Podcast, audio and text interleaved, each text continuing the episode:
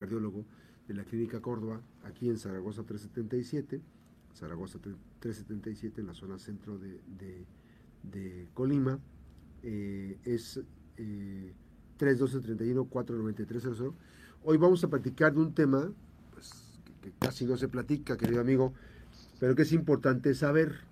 Corazón y disfunción eréctil. ¿Cómo estás? Un abrazo, amigo, a la distancia. ¿Cómo estás? Buenos días. Muy buenos días, mi querido Max. Aquí con un problemilla de, garganta, pero ya estamos saliendo. Te agradezco mucho tus infinitas atenciones sobre eh, los jueves que nos das la posibilidad de poder externar nuestros comentarios para la gente que puede desarrollar enfermedad cardiovascular o aquellas que ya están enfermas para poder detener lo más que se pueda la evolución de la misma. Y bueno, este, entrando en el tema ya profundamente, pues sabemos que este mes es el mes del cáncer de próstata y pues prácticamente si te has dado cuenta muy poca difusión se le ha dado al mismo porque pues al final de cuentas este eh, aparentemente no no es una de las principales enfermedades que causan eh, mortalidad, pero sin embargo tenemos que tener en consideración que los hombres somos un eh, punto preciso en cierta edad de la vida que podemos tener alteraciones en la próstata y eso nos puede condicionar cáncer y desgraciadamente entre más jóvenes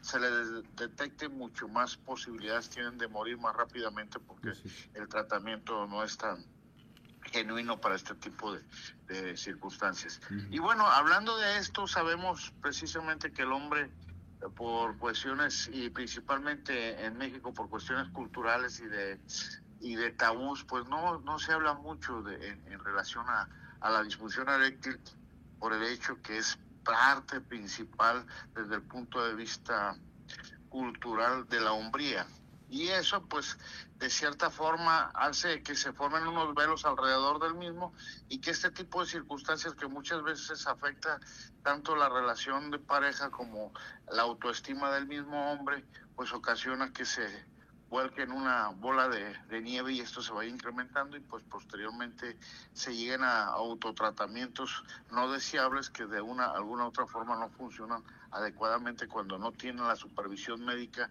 en forma adecuada.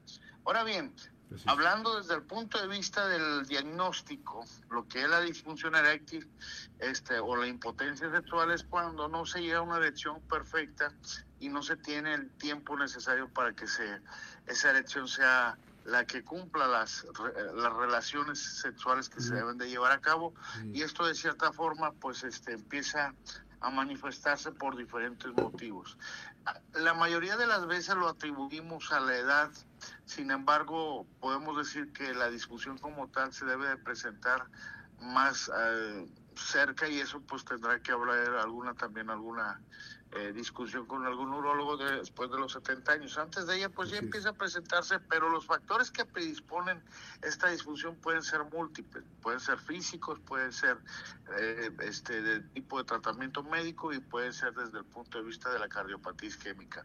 El tipo de, de manejo que se le da al paciente, por ejemplo, a los 50 años que tiene hipertensión arterial, que se le dan antihipertensivos y que muchos de los hombres principalmente son reacios a tomar medicamentos para la presión porque dicen que primero no sienten nada por la presión arterial que fue un hallazgo en el consultorio y segundo porque se empieza a causar esa incomodidad de que si ya tenían disfunción pues prácticamente se incrementa.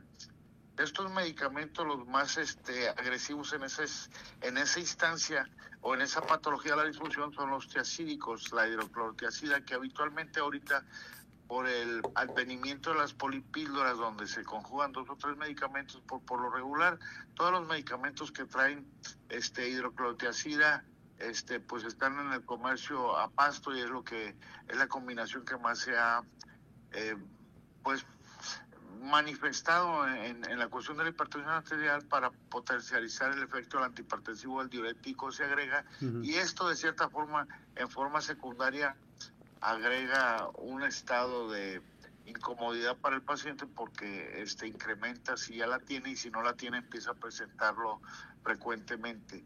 Otro de los medicamentos que muy eh, posiblemente tengan un mayor impacto sobre esta patología es la nifedipina, pero principalmente un medicamento que habitualmente yo no me gusta indicar en los pacientes jóvenes que les llamamos nosotros beta bloqueadores, de ellos son el atenolol y el metoprolol Y hay otros tipos de beta bloqueadores que son cardioselectivos que son menos agresivos. Sin embargo, esto puede ser, y uno de los precursores de, los antihipertensivos, vamos a decir, eh, más eh, eh, benéficos que hemos tenido en los últimos 40 años, que es el captopril. Y de estos, pues todos los primos hermanos de él, enalapril, sinopril y todo esto. Bueno, esto es en relación a los pacientes que tienen hipertensión arterial y que de una u otra forma, pero hay múltiples medicamentos, hasta inclusive los mismos antihistamínicos en pacientes que son asmáticos o que tienen algún tipo de problema bronquial, que les pueden hacer de cierta forma que tengan problemas con la con disfunción eréctil. Pero el tema que conlleva con nosotros y que es muy importante es que hay pacientes que no son cardiópatas, pero por ejemplo son diabéticos y que tienen este tipo de, situaciones y que bueno, pues al final de cuentas, dependiendo la capacidad de cada quien de poder asimilar principalmente el problema como tal y segundo, si acuden a atención médica y se dan cuenta de que lo que les está perjudicando es ser diabético y no cuidarse, no llevar un tratamiento adecuado, no hacer ejercicio, no tener el peso y sobre todo en aquellos pacientes obesos, pues esto ocasiona que esto pues prácticamente sea una situación sumamente indeseable para todos los hombres. Pero el tema real es aquellos pacientes que después de los 40 años empiezan a tener este tipo de patología, la disfunción eréctil, y con el antecedente de que sus padres, ya sean papá o mamá, hayan tenido, sus abuelos, una enfermedad cardiovascular a edad muy temprana, este, pues puede condicionar que tengan este tipo de patologías. Y es ahí donde entra prácticamente el cardiólogo cuando este paciente se presenta por la edad con el urólogo y le dice, ¿sabes qué? Pues he tenido problemas de erección y y pues yo le achaco a que el alcohol este me estaba condicionando esto, dejé el alcohol, pero sin embargo continúa con el mismo problema, inclusive se está incrementando, pues aquí lo que tiene que hacer el urólogo prácticamente es mandarlo con el cardiólogo, porque primero hay que, una de las causas principales desde el punto de vista cardiovascular de disfunción es los niveles elevados de colesterol. Pero, pero recordemos que el colesterol tiene dos, dos brazos, uno que es el colesterol bueno, y otro que es el colesterol malo. El colesterol bueno es el que nosotros le llamamos el cardioprotector y es el de alta densidad, el HDL. Y el de baja densidad es el colesterol malo. ¿Qué, ¿Qué queremos decir con esto? Que aunque tenga el colesterol de 190, si el colesterol malo, el de baja densidad, está por arriba de 100, esto ya está propiciando que ese colesterol se esté yendo directamente a las arterias del corazón. Ahora bien, en, etapas iniciales, cuando se empezó a investigar este tipo de patologías relacionadas a la cardiopatía por la difusión decían que el acúmulo de grasa, que los vasos del pene son mucho más pequeños que lo del corazón y esto incrementaba mucho el riesgo previamente antes de sufrir un infarto este, de que el paciente estuviera con cardiopatía. Pues ahora, ahora se han hecho estudios nuevamente donde se dice que realmente lo que sucede es que por este tipo de colesterol, aparte de que se agrega, pero antes de que se agrega la parte interna de los vasos sanguíneos, irrigan, este, prácticamente se inflaman y empiezan a hacer una especie de constricción a nivel de estos vasos y esto disminuye el flujo de sangre que se necesita durante este proceso y pues esto es lo que empieza a causar y prematuramente este tipo de patología.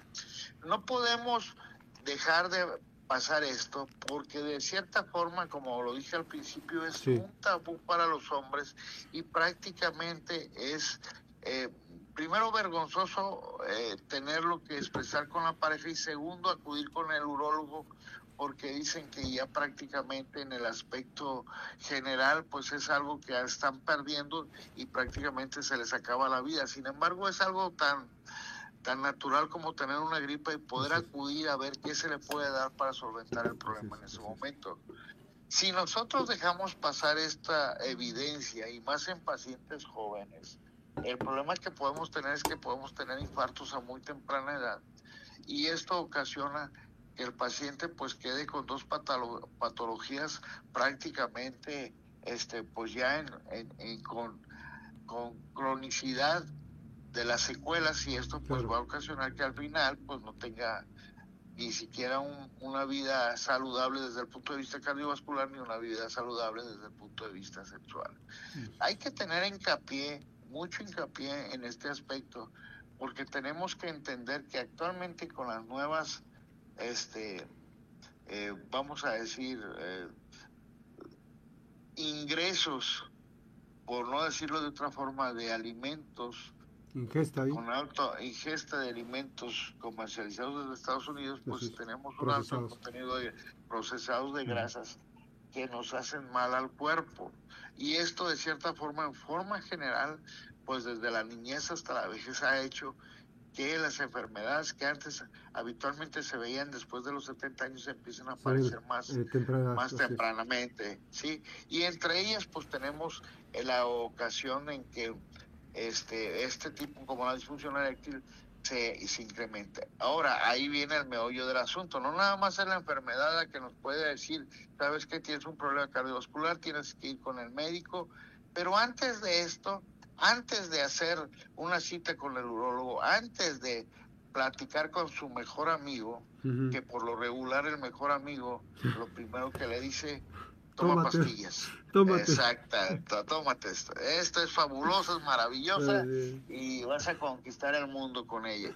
Y sin embargo, el problema real es que probablemente están incrementando el riesgo de que se infarten, que ya se ha visto y ha habido casos famosos donde quedan con muerte súbita porque hacen algo que se llama síndrome de secuestro, donde está prácticamente abierto el flujo este, queda desamparado porque la parte donde está el problema de la obstrucción se incrementa más el flujo y se llega a, vamos a decir, a descargar prácticamente la sangre hacia el lado de la obstrucción y no hacia el lado donde está de cierta forma abierto completamente. Y esto puede ocasionar porque tenga un problema muy serio.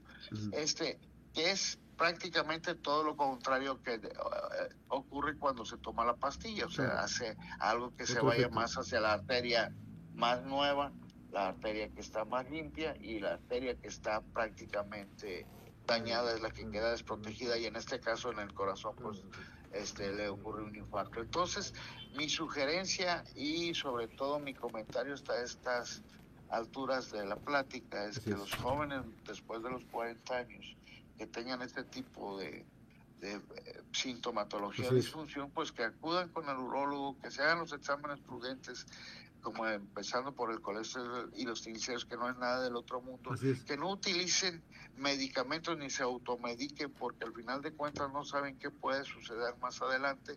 Y en aquellos pacientes que ya saben que son diabéticos, hipertensos, tiene que hacerse una serie de exámenes para poder saber que su corazón está en un estado eh, con la capacidad de soportar un tratamiento alternativo para la disfunción y que van a hacerlo con toda la una ruta. seguridad. Exacto. Una ruta de atención.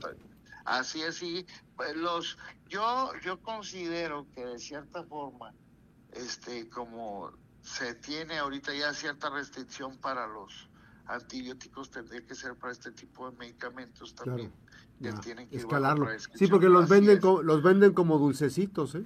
Así es, y tú estás viendo y eso no es, es, una, evidencia este que hasta los jóvenes están abusando demasiado. Ya vale la pena en otra práctica, eh, querido amigo, platicar sobre el uso de este tipo de pastillas aditivos este, en edades tempranas, ¿qué puede producir? ¿Te parece? Claro, y, hablar con los urólogos también en, una mesa cerrada. Claro, me parece muy bien. Fuerte abrazo, querido amigo, mejórate y te esperamos pronto.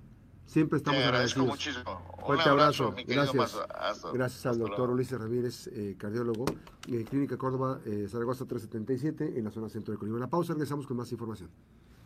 Zaragoza 377, Clínica Córdoba, y eh, pues ahí está la invitación me estaba acordando de un chiste que ahorita, bueno, no, sé si, no, no lo voy a decir.